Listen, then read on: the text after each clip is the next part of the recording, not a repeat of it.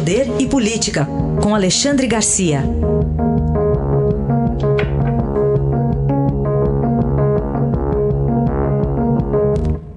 Alexandre, bom dia. Bom dia, Raíssa. Bom dia, Carolina. Olá, bom dia. Alexandre, nomes uh, dos quais a gente começou a ouvir falar lá no governo de Sérgio Cabral, no Rio de Janeiro, ressurgem no noticiário da Covid-19, né? É, já teve prisão ontem, aí agora que o governador Witzel disse que vai cancelar contratos com esse fulano de tal aí, uh, que, que, que, foi preso, um monte de gente presa, está uh, se, se expandindo pelo país inteiro a, essa corrupção ligada ao vírus. Já não chega o estrago que o vírus faz na vida das pessoas, né? agora é um estrago nas contas públicas e na vida das pessoas também, como sempre fez a corrupção na área da saúde. Né?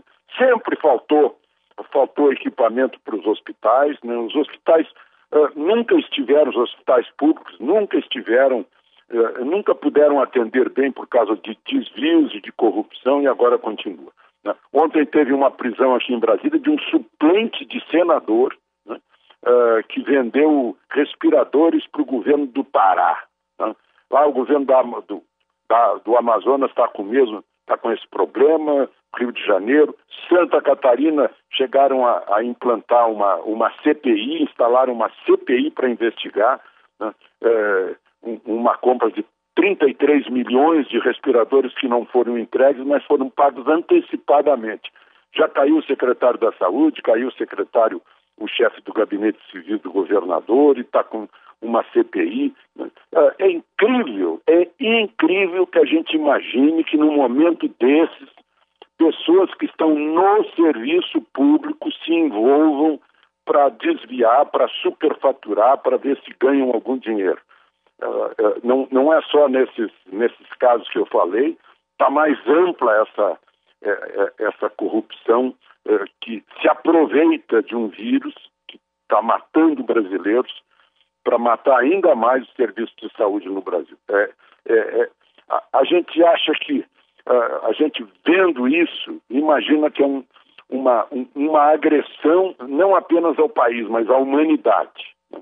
é incrível.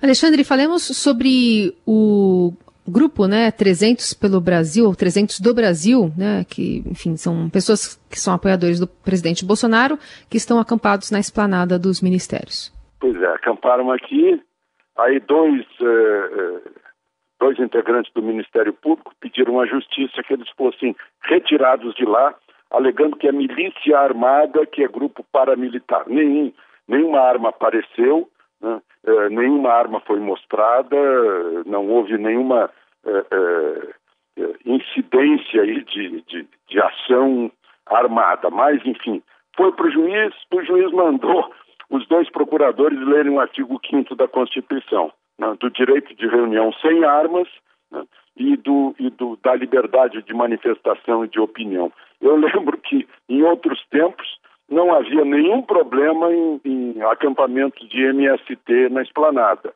né? inclusive de invasão de, de ministérios, quebra-quebra, etc. Então, uh, o registro é que o Ministério Público não pode ser politizado, né? não, não pode ter ação política, tem que ter uma ação legal, né? ficar dentro da lei e, e, e exercer o seu papel de fiscalizador da lei. Para a gente fechar, Alexandre, tem um setor específico da economia, o dos frigoríficos, e ali é uma área agora com preocupações econômicas e sanitárias?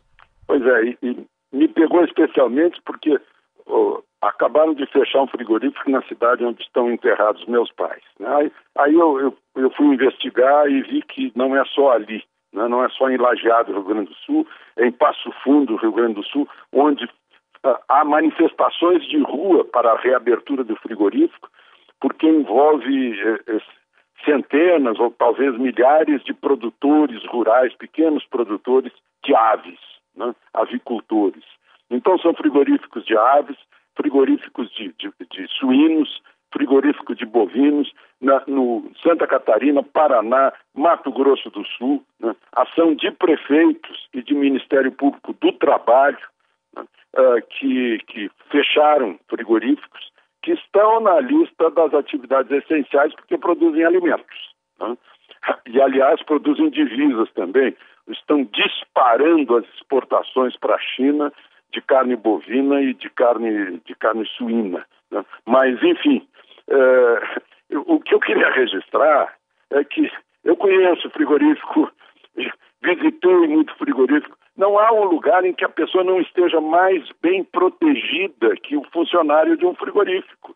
Né? É, com luvas, com, com, com vestes, com máscaras, com proteção do rosto, da respiração. Por quê? Porque precisam, eh, as pessoas não podem contaminar as carnes, nem as carnes podem contaminar as pessoas, e ainda há um ambiente, muitas vezes, de, de, eh, de frio excessivo nas câmaras frigoríficas e em alguns setores do frigorífico. E eu fico assim meio confuso para saber se não estão misturando as coisas, prefeitos e ministérios, Ministério Público do Trabalho, né? E, e porque se trata de um, numa ponta de alimentação, na outra ponta de produção eh, de pequenos produtores que dependem disso né? para a sobrevivência. E no meio está uma indústria que tradicionalmente eh, tem, tem uma proteção sanitária muito grande. Queria apenas fazer esse registro. Este foi Alexandre Garcia, que volta segunda-feira ao Jornal Dourado. Bom fim de semana. Aproveitem o fim de semana.